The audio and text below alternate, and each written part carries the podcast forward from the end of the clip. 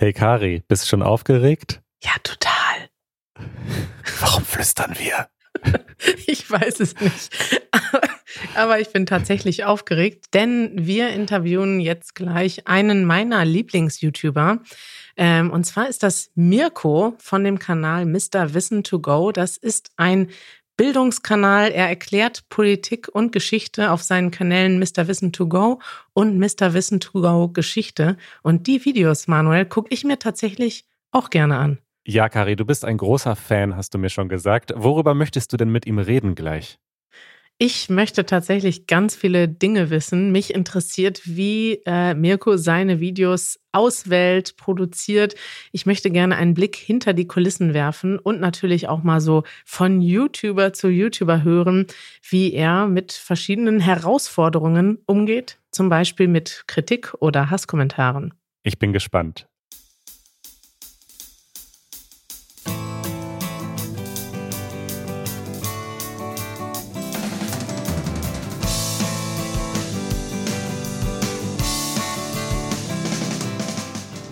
Halli, hallo. Halli, hallo, hallo Mirko. Hallo. Wissen die Leute eigentlich, dass du Mirko heißt oder wissen alle, kennen dich alle nur mit dem Namen Mr. Wissen to Go? Ich glaube, es gibt schon einige, die gar nicht wissen, wie ich heiße. Die schreiben mir dann auch Mails, sehr geehrter Herr Mr. Wissen to Go. Aber es wird zumindest in jedem Video irgendwo mal eingeblendet, wie ich heiße. Insofern kann es sich schon rumgesprochen haben. Ich lege jetzt auch keinen gesteigerten Wert äh, darauf, mit Mr. Vistago angesprochen zu werden. Steht auch nicht im Personalausweis als Künstlername. Äh, den Namen trägt man dann halt irgendwann mit sich, aber Mirko ist immer die beste Ansprache. Okay. Könntest du dir eintragen lassen, oder? Als Künstlernamen. Ja, ich glaube, das ginge schon. Ich habe es noch nicht versucht, aber ich glaube, da kann man sich so ziemlich alles eintragen lassen. Ja, cool. Ich freue mich, dass wir dich heute zu Gast haben. Ich bin persönlich ganz aufgeregt, denn äh, ich gucke deine Videos tatsächlich sehr gerne und auch regelmäßig so zum Mittagessen wenn ich ein bisschen Info, ein bisschen Input haben möchte, dann esse ich meistens äh, Frühstück oder Mittag und gucke dazu ein Video von dir. Und das Tolle ist, dass ich jetzt heute zum ersten Mal hier das erlebe, was uns unsere ZuhörerInnen immer erzählen, dass wenn sie uns treffen, dass sie das Gefühl haben, dass sie uns schon kennen. Und so habe ich das Gefühl, dass ich dich schon kenne, weil ich deine Videos so oft gucke. Und du kennst uns wahrscheinlich gar nicht so gut. Das ist jetzt ein, eine lustige ähm, Kombination. Schön, dass du heute hier bist, Mirko. Wir haben uns überlegt, dass wir mit dir einsteigen mit einer kurzen Blitzrunde und die hat Manuel vorbereitet.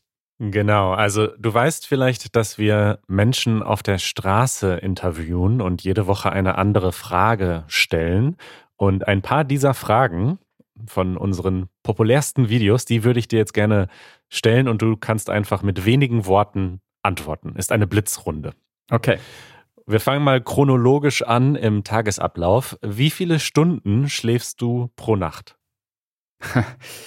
Ja, es kommt immer darauf an, wie lange ich schlafen gelassen werde. Also im besten Fall so um die acht Stunden, aber mit zwei kleinen Kindern sind es durchaus auch mal nur fünf oder sechs Stunden. Ich würde mal sagen, im mhm. Schnitt irgendwas so zwischen sechseinhalb und sieben Stunden. Okay. Und was ist das Erste, das du morgens machst? Hast du vielleicht eine Morgenroutine? Äh, mein Wecker aus. das äh, mache ich zuerst, ja, und dann ähm, werden direkt Nachrichten konsumiert. Dann äh, tatsächlich ist das schon einer der ersten Blicke. Ähm, auch im Hinterkopf habend, äh, sollte ich darauf reagieren, äh, wie zum Beispiel am 24. Februar in diesem Jahr indem man dann mhm. plötzlich morgens las, Russland greift die gesamte Ukraine an. Aber ich versuche schon eigentlich, wenn ich aufgewacht bin, nicht sofort aufs Handy zu schauen. Ja klar, um den Wecker auszumachen, der läuft darüber, aber dann lege ich das Handy eigentlich auch erst weg. Das allererste, was ich mache tatsächlich morgens, ist mir Augentropfen in die Augen zu machen, weil ich seit einigen Jahren sehr trockene Augen habe und mir keiner sagen kann, woran es liegt. Äh, und deshalb brauche ich immer morgens und abends äh, Augentropfen, damit meine Augen nicht den ganzen Tag über total rot sind oder brennen und sich blöd anfühlen. Wie würdest du dich selbst beschreiben? Puh. Das ist ja eine kurze Frage. Ja, ist also eine Vorstellungsgesprächfrage. Ja, du musst dich kurz fassen. Das ist ja nur unsere Blitzrunde. Wie würde ich mich beschreiben? Ich bin, ich bin jemand, der sich interessiert für Geschichte, für Politik, für das, was in der Welt passiert, der ähm, ein Familienmensch ist, auf jeden Fall. Ähm, das ist für mich immer die wichtigste Zeit mit meinen Kindern und meiner Frau und der sich selbst nicht so ernst nimmt. Deshalb habe ich auch ehrlich gesagt nicht so Probleme mit Beleidigungen gegen mich, weil ich mir dann immer denke, yo, dann ist es halt so, dass du das denkst. ähm, ich glaube, das muss man auch ein Stück weit, wenn man kommentiert wird, ähm, da sollte man nicht zu viel Wert auf sich selbst legen. Okay, auf das Thema kommen wir vielleicht später nochmal zurück. Beleidigungen im Internet. Bist du typisch deutsch? bestimmt, bestimmt bin ich das. Also, wenn es um so Dinge wie Ordnung geht, mein Schreibtisch muss immer schön ordentlich aussehen. Mhm. Ähm, wenn es äh, um Pünktlichkeit geht, okay, nicht immer. Ich glaube, heute war ich jetzt auch zwei Minuten zu spät. Aber ich versuche ja. schon äh, immer. Aber auch das ist typisch deutsch zu wissen, dass es zwei Minuten waren. Ja, ähm, und das als zu spät empfinden ist auch ja, typisch ja. deutsch. Stimmt. Nach, nach äh, Maßstab der Deutschen Bahn äh, wäre, glaube ich, erst ab zehn Minuten oder so äh, eine Verspätung anzuzeigen. Ähm, ja, und ich merke das immer wieder, wenn ich in Kontakt bin mit Leuten aus anderen Ländern, ähm, und, und mir dann Dinge auffallen oder ich Dinge anspreche, dass es dann doch typisch deutsch ist, wenn wenn es zum Beispiel irgendwie so ein, so ein Brainstorming gibt und wir sitzen dann da zusammen und reden ein, zwei Stunden, ich denke mir, ey, lass mal auf den Punkt kommen, lass mal eine Agenda machen, wir brauchen jetzt irgendwie hier was schriftlich, wir müssen das fixieren und dann denke ich, okay, das ist ja typisch deutsch, das jetzt so zu wollen. Ähm, mhm. und, und generell so ein bisschen spießig bin ich sicherlich auch. Schön, das ist mir sehr sympathisch. Okay, die letzte und einfachste Frage. Nein, schwierigste Frage. Wenn du ein Geheimnis der Menschheit lüften könntest, welches wäre es? Woher kommen wir, wohin gehen wir? Das ähm, will, glaube ich, jeder wissen. Meinst du so evolutionsmäßig oder vor dem Tod und nach dem Tod? Ja, genau, vor dem Tod und nach dem Tod. Was ist da? Was, ja. was macht man da? Ja, Wir warten auf dein YouTube-Video darüber. ja. Was passiert leider, nach dem Tod? Leider spekulativ bleiben, aber ich, denke mal drüber nach. Ja, schön, Mirko. Es freut uns. Das war ja eine schöne, ähm, ein schöner Einstieg mit dir. Wir wollen heute mit dir über Bildung bei YouTube reden. Das ist ja etwas, was uns beide verbindet. Äh, wir unterrichten Sprachen im weitesten Sinne bei YouTube und du unterrichtest quasi Politik und Geschichte bei YouTube. Und ähm, als erstes würden wir mal fragen, wie bist du überhaupt dazu gekommen, YouTuber zu werden? Ich habe ja gehört, dass du ursprünglich mal Rap-Videos eigentlich machen wolltest. ja, das stimmt. Ich äh, hatte schon eine ganze Weile den Gedanken mit mir herumgetragen, bei YouTube irgendwas zu starten. Das ist jetzt mehr als zehn Jahre her. Und zu der Zeit habe ich Rapmusik gemacht, mache ich jetzt ganz, ganz selten auch noch, aber Aha. damals schon regelmäßiger. Und ich habe immer wieder Anfragen bekommen von Freunden oder anderen Leuten, die gesagt haben, hier, ich äh, bin bei der Hochzeit eingeladen oder ein guter Freund von mir hat Geburtstag, kannst du nicht mehr für den einen Song machen? Und das habe ich dann immer wieder auch gemacht. Und habe mir dann gedacht, das könnte ja auch eine Idee sein für so einen YouTube-Kanal, dass die Leute sich Songs wünschen für bestimmte Personen. Ich schreibe die dann, nehme die auf und mache dann ein Musikvideo dazu und dann veröffentliche ich das. Andere schauen sich's an, freuen sich drüber und wünschen sich dann vielleicht für die nächste Person was. Aber ich bin froh, dass ich das nicht gemacht habe. Ich meine, ich kann einigermaßen rappen, aber wenn man das mit dem Standard vergleicht, den wir da inzwischen in Deutschland oder weltweit haben, dann war das schon deutlich schlechter und ich hätte auch keine guten Musikvideos drehen können. Also äh, habe ich dann doch Abstand genommen, nachdem meine Frau mir davon abgeraten hat. Ich habe dann mal so zur Probe was aufgenommen, habe es ihr gezeigt, hat sie gesagt, ja, willst du nicht doch was anderes machen? Und da bin ich ihr bis heute nett. dankbar, äh, dass sie das gesagt hat und so ehrlich war. Äh, über, über sie bin ich auch erst zu YouTube gekommen, weil sie schon vor mir einen YouTube-Kanal hatte. Äh, und ich dann gemerkt habe, welche Möglichkeiten man da hat. Ich war damals Journalist ganz klassisch fürs Radio und für Zeitungen und dachte, cool, kann man ja auch journalistisch nutzen, die Plattform.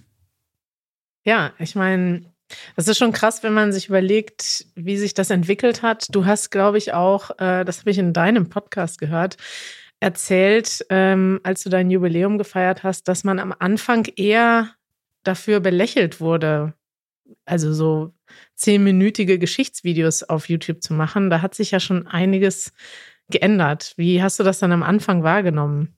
Ja, belächelt, äh, insbesondere so im Kreis von Kolleginnen und Kollegen jetzt nicht so nach dem Motto, was machst du denn da für ein Schrott, sondern die Plattform an sich wurde belächelt. Also, dass da gesagt wurde, ja, YouTube, da sind ja nur irgendwelche Nerds unterwegs und was wollen wir denn da als großer Sender und das guckt doch dann keiner, wenn wir da was online stellen. Ich, ich hatte damals schon 2013, 2014 gesagt, lass uns doch irgendwie ein öffentlich-rechtliches YouTube-Netzwerk starten und bin mhm. da eher gegen verschlossene Türen gelaufen. Beziehungsweise, ne, die Türen waren schon zum Teil offen, aber an den entscheidenden Stellen waren sie dann halt doch zu, weil das nicht ganz ernst genommen wurde. Die Plattform inzwischen ist das ganz anders, was, was mich freut.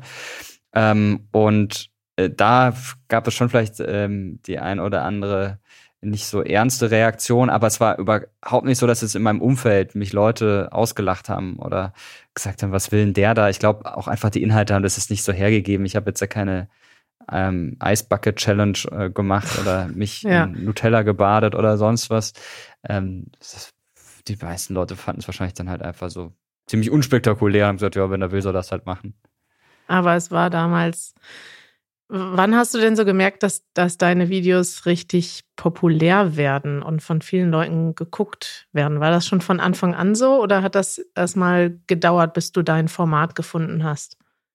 Es hat schon ein bisschen gedauert, bis man auch gemerkt hat, okay, da, da sind schon einige Leute, die sich das angucken. Ähm, immerhin ähm, hatte ich meine Frau zum Start, die von ihrem Kanal auf meinen verwiesen hat und sie hatte noch ein paar Freundinnen so aus dem YouTube-Kosmos, die dann auch auf mich verwiesen haben, so dass ich innerhalb ziemlich kurzer Zeit sicherlich so fünf bis zehntausend Abonnenten hatte ähm, und, und darauf dann gut aufbauen konnte. Aber so richtig gemerkt, dass, dass da durchaus eine Reichweite da ist, ähm, und Leute, die das angucken, habe ich, als mich dann Leute auf der Straße angesprochen haben auf die Videos. man, man, sieht natürlich die Zahlen und die werden dann vielleicht mehr, aber äh, wenn du merkst, dass was da im Virtuellen stattfindet, erlebst du auch im Realen, dann ist es schon nochmal eine andere Stufe. Was sagen denn so Leute, die dich auf der Straße treffen? Ja, die meisten gucken erstmal und dann mm, so ein bisschen unsicher kommen sie dann irgendwann her, ah, bist du nicht der von YouTube? Äh, der, der Mr. Wissen to go. Und äh, wenn ich dann Ja sage, dann kommen wir oft und das wirklich in den meisten Fällen so direkt auf irgendein Thema zu sprechen. Also, ja, ich habe nur das Video gesehen über Taiwan und äh, dieses und jenes denke ich darüber, wie siehst du das? Und schon ist man da so in einer inhaltlichen Diskussion, was mir total gut gefällt. Ich werde jetzt auch sicherlich nicht so oft angesprochen wie andere, die irgendwie im Netz unterwegs sind. Und wenn, dann sind wir ganz schnell bei den Inhalten. Gut, manche Leute wollen auch einfach nur ein Foto machen, aber ähm, viele sind an der inhaltlichen Diskussion interessiert. Ja, das ist ja eigentlich total positiv. Ja. ja, also ich finde eigentlich die Entwicklung, die du gemacht hast, ist ja ziemlich krass, weil wenn man sich das überlegt, dass am Anfang war das ja noch nicht so klar. Du hast gesagt, das ist vielleicht auch dann damals von deinen Journalistenkollegen wurde YouTube nicht so ernst genommen. Ähm, bildungstechnisch würde ich sagen, war das ja auch noch eine Zeit, wo sich noch viel entwickelt hat. Also ich weiß, dass wir am Anfang auch erstmal unsicher waren, ob Leute, vielleicht, vielleicht Lehrer, Lehrerinnen und Lehrer, ob die das vielleicht ja, komisch finden, wenn wir hier so auf YouTube ähm, Sprachen unterrichten, weil wir sind ja keine ausgebildeten Lehrer und das mhm. ist dann ja theoretisch ein Konflikt. Heutzutage ist das ja irgendwie überhaupt gar kein Konflikt mehr. Also uns schreiben zum Beispiel auch viele Lehrerinnen und Lehrer und dir ja, glaube ich, mit Sicherheit auch. Und man kann ja eigentlich fast sagen, du bist ja heute wie so der, so der Politiklehrer der Nation geworden. Also du erklärst Politik und äh, Lehrer zeigen deine Videos im Unterricht. Macht dir das manchmal Angst, diese Entwicklung? Oder findest du das einfach nur cool? Ich hatte, ehrlich gesagt, einen ähnlichen Gedanken wie ihr. Ich habe auch am Anfang Angst gehabt, dass ich Hassmails bekomme von Lehrerinnen und Lehrern, die sagen, was willst denn du? Denkst du kannst es besser, hast ja nicht mal auf Lehramt studiert. Ich meine, ich habe Geschichte studiert, aber nicht auf Lehramt. Aber das ist überhaupt nicht der Fall. Im Gegenteil, ich bekomme wirklich sehr, sehr nette Mails ähm, von Lehrkräften, die mich auch mal wieder an Schulen einladen. Gerade vor zwei Wochen war ich hier bei uns in der Gegend an der Schule. Äh, demnächst äh, werde ich das dann wieder machen. Es geht's ja endlich wieder nach der, na gut, was heißt nach der Pandemie, aber äh, mit Lockerung der Maßnahmen. Und das freut mich sehr. Trotzdem geht damit auch eine große Verantwortung einher, wenn man weiß, die Leute schauen sich die Videos an in Vorbereitung auf den Unterricht oder generell, um sich eine Meinung zu bilden zu einem Thema. Und da ist für mich ganz wichtig, dass das stimmt, was man da in den Videos sagt und dass es geprüft ist. Trotzdem passiert es immer mal wieder, dass da kleinere oder vielleicht sogar auch mal größere Fehler unterlaufen. Aber generell sollte das natürlich nicht der Fall sein. Ähm, aber für mich ist es ein Ansporn, einfach so genau und so akribisch wie möglich zu sein. Bekommst du denn auch manchmal inhaltliche Kritik von zum Beispiel von Lehrerinnen und Lehrern oder Historikern, die dann sagen, hey, da hast du aber Quatsch geredet? ähm, es gibt äh, immer mal wieder Leute, die dann auf Videos reagieren und dann Dinge kritisieren. Leute, die vom Fach sind äh, zum Teil und das finde ich auch mal sehr spannend. Ähm, da werden aber auch manchmal seltsame Maßstäbe angelegt. Da wird an so ein Video ein Maßstab angelegt, den man vielleicht an wissenschaftliche Veröffentlichung oder ein Buch oder eine Studie anlegen würde. Ähm, und das passt dann nicht so ganz. In den Videos geht es ja darum, einen Überblick über ein bestimmtes Thema zu geben und den Leuten Einführung zu ermöglichen. Ähm, das ist aber jetzt nicht die Regel. Äh, die allermeisten Rückmeldungen, gerade so aus dem Bereich Lehrerinnen und Lehrer, die sind, sind sehr positiv und nett. Und äh, wir schreiben auch manchmal Schüler, dass äh, ihre Lehrer sich die Videos angucken oder zeigen im Unterricht und wollen dann eine Grußbotschaft von mir haben, äh, die ich dann hm. gerne so als Sprachnachricht mal rüberschicke. Also das kommt schon, schon häufig vor. Das ist ja schön. Ich stelle mir das schwierig vor, tatsächlich. Also bei uns ist das manchmal auch so, dass man denkt, okay, man könnte jetzt ein Thema wahnsinnig aufwendig produzieren, dann sieht man andere, die machen es auch wahnsinnig einfach, was man dann vielleicht, also eigentlich ist es ja immer gut, wenn man etwas einfach erklären kann. Ähm, wie setzt du denn da den Maßstab für dich selber an? Also du hast ja mittlerweile wahrscheinlich dich auch äh, stark verändert, hast vielleicht früher das selber produziert und hast heute ein Team. Vielleicht kannst du uns mal so einen Blick hinter die Kulissen geben. Wie lange arbeitet ihr denn an so einem Video und wie viele Leute arbeiten daran mit? Die Videos auf dem Kanal Mr. Wissen to Go, die recherchiere ich selbst und ich schreibe die Skripte nach wie vor selbst und drehe sie auch selbst. Da ist in der Regel niemand involviert, außer bei der Rubrik Mr. Wissen to Go exklusiv. Die ist sehr ah. aufwendig, ist so eine dokumentarische Rubrik, kommt einmal im Monat im Schnitt auf dem Kanal. Da gibt es ein Redaktionsteam, das sich um die Inhalte kümmert. Ähm, alle anderen Videos auf dem Kanal mache ich selbst und das finde ich auch wichtig, weil die Leute meistens davon ausgehen, dass es so ist und ich auch ein großes Interesse an den Themen habe und wenn ich da was erkläre, dann will ich es auch selbst verstanden haben und das geht vor allem dann, wenn ich mich damit auch intensiv befasst habe. Auf dem Kanal Mr. Service Togo Geschichte ist es ein bisschen anders. Da gibt es so ein Autorenteam, ähm, das die Inhalte erarbeitet, mit dem ich aber auch in Austausch bin und wenn ich sie dann aufnehme, dann ähm, gehe ich die Skripte auch nochmal durch und, und äh, bringe mich da selbst ein. Ähm, aber da hat sich ehrlich gesagt im Vergleich, also bei Mr. Wissen to Go im Vergleich zum Start, so gut wie gar nichts geändert. Auch Echt? damals habe ich mir die Themen selbst ausgesucht, sie recherchiert, die Skripte geschrieben und allein aufgenommen. Was sich geändert hat, ist, dass ich jetzt die Möglichkeit habe, Leute zu bezahlen, die äh, die Produktion übernehmen, die den Schnitt machen, die Animation machen, die die Thumbnails machen. Alles das, was ich nicht wirklich gut kann. Wenn es schnell gehen muss, dann schneide ich auch immer noch selbst. Ähm, und ähm, kümmere mich darum, aber ich bin sehr froh, wenn ich das nicht machen muss und Leute ähm, mit Talent sich darum kümmern können. Ähm, und dann dauert es so im Schnitt fünf, sechs Tage, bis so ein Video fertig ist, von der ersten Zeile im Skript bis zur Veröffentlichung. Boah, ganz schön schnell. Ganz schön lange. Ja, es kann aber auch noch schneller gehen, ehrlich gesagt. Also, ähm, wenn irgendwie aktuell was passiert, dann ist schon mein Anspruch, innerhalb weniger Stunden da ein Video am Start zu haben. Und dann schneide ich es halt auch selbst. So sieht es dann auch aus. Das ist dann jetzt nicht wirklich professionell. aber ich merke immer wieder, dass in solchen Fällen für die Leute auch der Inhalt vor der äußeren Form geht ähm, dass die einfach informiert ja. werden wollen, fundiert informiert werden wollen, dass sie die Dinge erklärt bekommen wollen und wenn dann halt nicht äh, jede Grafik zu 100 Prozent äh, animiert ist ähm, oder ständig irgendwelche schicken äh, Spielereien auftauchen, dann finden die das nicht so schlimm. Ah, da werde ich jetzt mal drauf achten. Das finde ich ja, das finde ich spannend. Ich hätte echt gedacht, dass du ähm, ja, da dir mehr Hilfe suchst, also was ja eigentlich finde ich jetzt nicht so negativ, wenn du jemanden hast, der für dich mit recherchiert, weil du ja auch also ziemlich aufwendige Themen hast. Ähm, das ja. heißt, wenn du sagst, fünf bis sechs Tage arbeitest du an einem Video, ist das dann fünf bis sechs Tage Vollzeit sozusagen? Ähm, also was, was meine Arbeit angeht, dauert das zwei, drei Tage, bis so ein Skript steht. Äh, der Rest geht dann für die Produktion noch drauf, äh, wobei inzwischen auch länger, weil wir noch mehr ähm, Sorgfalt dann in die Animation stecken oder da auch noch mehr Animationen in die Videos reinnehmen. Ähm, meistens ist es schon so, dass ich da Vollzeit dann dran sitze, äh, aber ich bin auch Geschäftsführer einer Firma und da gibt es immer Dinge, die man zwischendurch klären muss. Da ruft mal hier jemand an, ähm, da schreibt einer eine Mail und äh, dann muss es oft schnell erledigt werden. Dann mache ich das zwischen rein. Das wirft einen natürlich immer so ein bisschen raus, aber da habe ich mich schon dran gewöhnt. Ähm, und deshalb zieht sich das auch so hin. Ich glaube, wenn ich völlig konzentriert am Rechner sitzen würde, äh, und nichts anderes machen würde, als mich nur um das Video kümmern, dann wird es wahrscheinlich auch ein bisschen schneller gehen. Und das geht's ja auch bei aktuellen Themen. Ja. Hast du manchmal Angst, dass dir die Themen irgendwann ausgehen werden? Oder ist das eher so, dass du jede Woche denkst, oh, ich habe so viele Ideen, ich weiß gar nicht, es fällt mir schwer zu entscheiden, was jetzt das nächste Thema wird?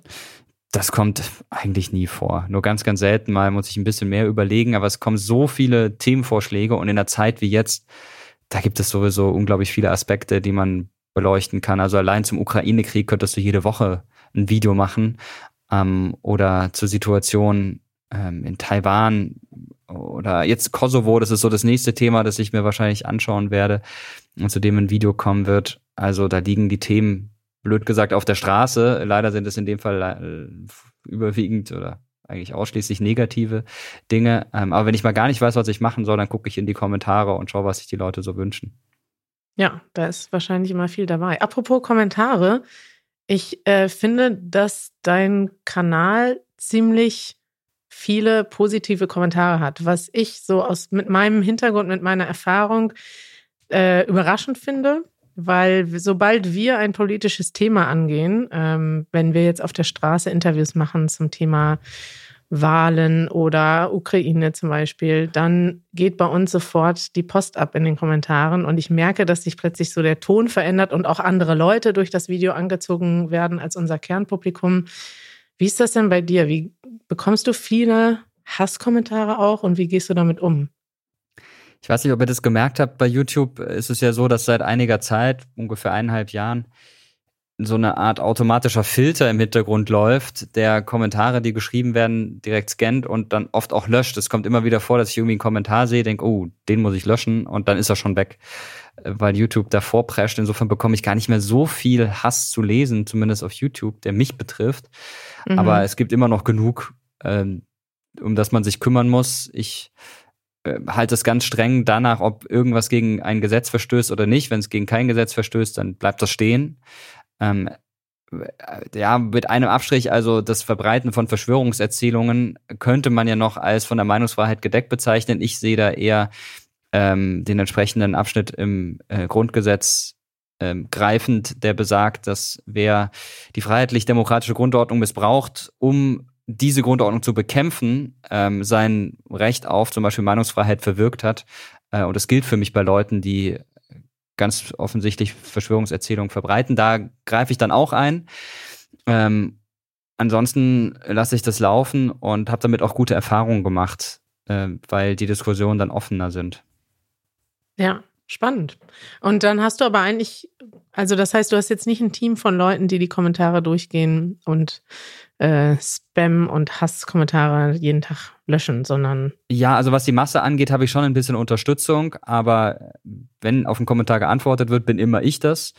Und den allergrößten Teil des Community Managements mache ich auch selbst. Auch hier, wie beim, beim Inhalt, denken ja die Leute auch, dass ich das bin, der da antwortet und dementsprechend will ich es dann auch wirklich sein. Oh, und jetzt äh, hat der Handwerker gerade geklingelt. okay, bis gleich. Ja, ist doch ein guter Punkt. Machen wir eine Pause. Ja. Genau, genau. Also ich muss ihm kurz sagen, wo er hin muss, aber ich bin dann gleich wieder da. Kein Problem. Bis gleich.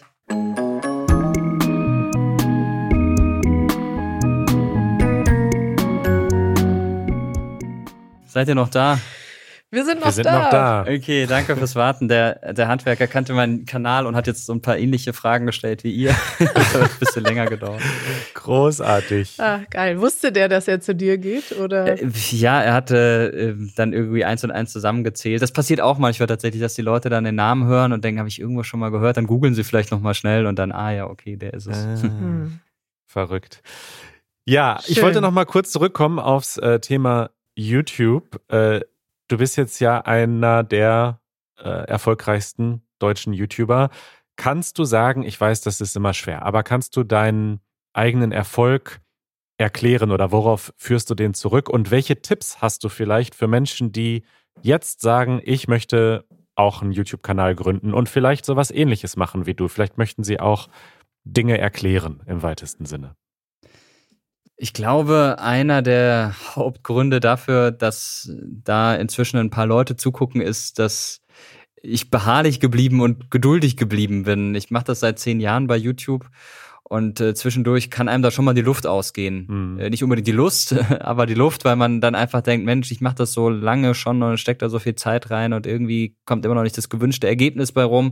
Und dann hören viele auf und bleiben auf der Strecke. Das habe ich immer wieder mitbekommen. Aber einfach dranbleiben, das ist so für mich das A und O und ähm, auch nicht davon beirren lassen, wenn es mal nicht so gut läuft. Es gibt immer mal wieder Phasen, weil der Algorithmus sich ändert, die Interessen sich ändern, äh, irgendwelche anderen Dinge plötzlich verändert sind, in denen man so einen kleinen Durchhänger hat. Aber dann gibt es auch wieder Phasen, in denen es gut läuft. Ähm, und das ermutigt mich auch immer wieder dann weiterzumachen. Und vor allen Dingen freut es mich dann, Rückmeldung zu bekommen und zu sehen, man, man kann hier was bewegen, die Leute verstehen, was man versucht, ihnen zu erklären und führen sachliche mhm. Diskussionen. Das ist wirklich ganz toll. Und ja, als, als Haupttipp würde ich auch wirklich weitergeben, bleibt dran, seid geduldig, gebt nicht so schnell auf. Aber auch, dass man sich etwas suchen sollte, das den eigenen Interessen und der eigenen Leidenschaft entspricht und nicht danach gehen sollte, was bringt mir am meisten Aufmerksamkeit oder noch schlimmer am meisten Geld. Denn das sieht man dann den Projekten meistens an, äh, sondern es mhm. sollte wirklich nach dem gehen, was man gerne macht und mit dem man sich gerne befasst. Denn äh, wenn man das ernsthaft betreiben will, bei YouTube oder auch auf einer anderen Plattform, dann muss man da sehr viel Zeit reinstecken. Und wenn das was ist, das einem keinen Spaß macht, dann wird es irgendwann schwierig. Ja, das wäre doof. Das sind gute Tipps, aber wählst du deine Themen wirklich nur danach aus, was dich am meisten interessiert? Oder sagst du auch, hm, das ist ein Thema, das, das wird wahrscheinlich gut funktionieren auf YouTube, das mag der Algorithmus. Wie sehr passiert das? Äh, ehrlich gesagt eher selten. Also es wäre auch für mich ein journalistisch schwieriges Kriterium, einfach nur das zu machen, was gut geklickt wird. Ähm, es gibt schon immer mal wieder Themen, bei denen weiß man, gut, wenn ich das mache, das das wird sicher ähm, ganz ordentlich geguckt, einfach aufgrund der Erfahrung, die man damit gesammelt hat. Aber äh, trotzdem muss das Thema dann auch eine, eine Relevanz haben.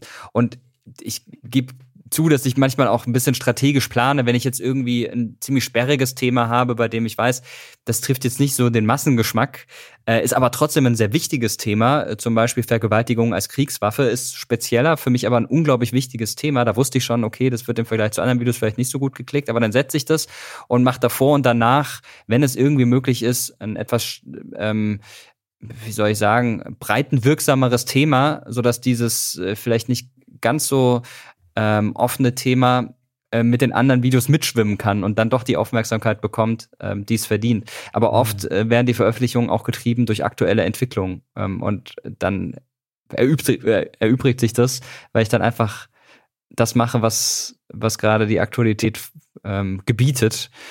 Und äh, da achte ich dann überhaupt nicht darauf, ähm, in irgendeiner Form was strategisch zu planen. Also für mich ist immer wichtig, Themen von Relevanz zu machen, Themen, die die Leute interessieren und Themen, ähm, die mir selbst auch wichtig sind.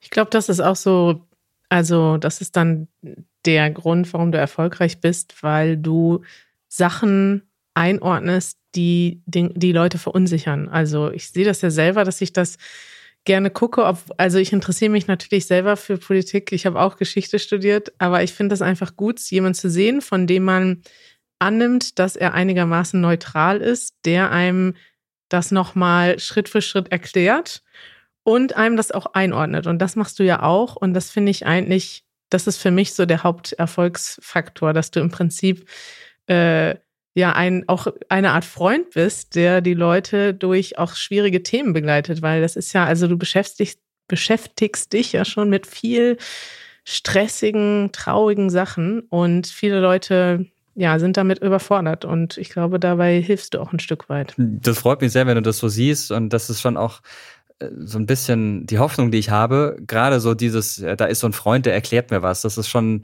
eine, eine Sache, die total cool ist, wenn, wenn das entsteht und wenn Leute diesen Eindruck haben. Und was für mich auch ganz wichtig ist, ist aus emotionalen Themen die Emotionen rauszunehmen und es auf so eine sachlich nüchterne Ebene zu bringen.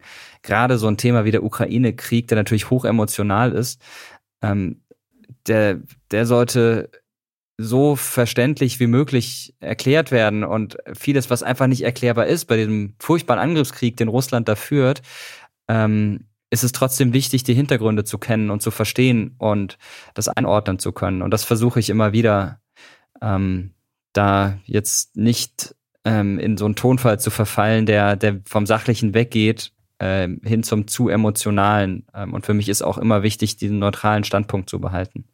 Überfordert dich das manchmal, dass du dich ja dann auch beruflich die ganze Zeit, ich meine, viele Leute beschäftigen sich in ihrer Freizeit mit Nachrichten und Politik und sind davon schon überfordert und du machst das ja dann quasi den ganzen Tag. Ist das nicht manchmal auch irgendwie etwas, was dich runterzieht? Ehrlich gesagt, es ist eher das Gegenteil, weil ich die Möglichkeit habe, mich im Rahmen meines Jobs mit solchen Themen zu beschäftigen, beruhigt mich vieles, weil ich mich dann so mit den Themen auseinandersetze, äh, dass bestimmte Dinge, die vielleicht als Befürchtung im Hintergrund stehen, aufgeklärt werden können und ich besser Bescheid weiß. Also immer wenn ich Bescheid weiß über was, dann bin ich beruhigter. Deshalb hilft mir das eher und vor allen Dingen hilft es mir dann auch in der Freizeit bewusst zu sagen, okay, jetzt habe ich aber mal gar keinen Bock, mich damit auseinanderzusetzen. Ähm, es ist ja schon Teil meines Jobs, da muss ich es nicht nur in der Freizeit machen. Äh, und dann kann ich da was anderes machen und das ist dann wiederum ein guter Ausgleich. Ja, das ist dann der Vorteil davon vielleicht oder der einer der äh, wenigen Vorteile, wenn man sich den ganzen Tag mit solchen Themen beschäftigt. Ich finde es gut. Also ich sehe das ja auch so. Mich beruhigt das dann, deine Videos zu gucken, muss ich sagen. Was vielleicht interessant wäre für unsere Zuhörer und Zuhörerinnen. Ähm, du hast am Anfang das Wort öffentlich-rechtlich erwähnt. Das ist ja für viele, die nach Deutschland kommen, gar nicht so einfach zu verstehen, was das ist. Und du bist ja selber auch Teil von Funk, vom öffentlich-rechtlichen äh, Rundfunk YouTube-Angebot. Kannst du das vielleicht mal erklären für Menschen, die nicht aus Deutschland kommen? Wie das funktioniert. Für eine Demokratie ist es ganz wichtig, dass man unabhängige Medien hat. Unabhängig heißt, dass keine Regierung diese Medien steuert, ähm, sie finanziert oder sonst in irgendeiner Form dahinter steht, wie wir das in vielen Staaten der Welt haben. Es gibt in Deutschland eine ganze Reihe an privaten Unternehmen, Verlage, die Zeitungen oder Zeitschriften herausgeben, inzwischen natürlich auch verschiedene Online-Plattformen betreiben. Ähm, und es gibt äh, private Rundfunkanbieter, aber dann gibt es noch als starkes Gegengewicht eben die öffentlich-rechtlichen. Da gibt es oft den Irrglauben, das sind jetzt Sender, die von der Regierung bezahlt werden. Aber das ist nicht der Fall, sondern das Gegenteil. Diese Sender werden ausschließlich finanziert durch sogenannte Rundfunkbeiträge. Das ist Geld, das jede Bürgerin, jeder Bürger unter bestimmten Umständen bezahlen muss, hat man gar keine andere Wahl, und das dann in diesen unabhängigen öffentlich-rechtlichen Rundfunk fließt. Und so soll gewährleistet sein, dass man eben eine tatsächlich unabhängige Berichterstattung hat. Das große Vorbild ist die BBC in Großbritannien, aber in vielen anderen Ländern der Welt gibt es auch öffentlich-rechtliche Systeme, auch im deutschsprachigen Ausland, in Österreich, in der Schweiz, wobei in beiden Ländern das in den vergangenen Jahren immer wieder beschnitten wurde, in Deutschland noch nicht. Und diese Sender werden kontrolliert von Rundfunkräten oder von Fernsehräten, die wiederum aus Bestandteilen der gesamten Gesellschaft zusammengesetzt sind. Äh, da gibt es durchaus Reformbedarf, äh, will ich dazu noch sagen, ähm, gerade was so politische Ausrichtung angeht, aber ganz grundsätzlich ähm, ist diese Idee aus meiner Sicht sehr gut. Äh, wie gesagt, abgesehen davon, dass man mhm. einiges erneuern sollte. Und ähm, ich bin mit meinem Kanal oder mit meinen Kanälen Teil dieses Systems ähm, weil äh, vor einigen Jahren die Politik gesagt hat, wir brauchen ein spezielles Angebot für junge Menschen und hat dann diesen Auftrag an die öffentlich-rechtlichen weitergegeben. Und ähm, die öffentlich-rechtlichen wollten dann zuerst einen Fernsehsender machen, haben sich dann aber doch umentschieden, ähm, ein Online-Angebot zu starten. Das heißt Funk. Ähm, und Funk ist ein Online-Sender sozusagen, der verschiedene YouTube-Kanäle, TikTok-Accounts, Instagram-Accounts und so weiter und so fort finanziert, die öffentlich-rechtlich sind. Und dazu gehöre auch ich ähm, so dass das Angebot werbefrei ist und äh, vor allem unabhängig und neutral.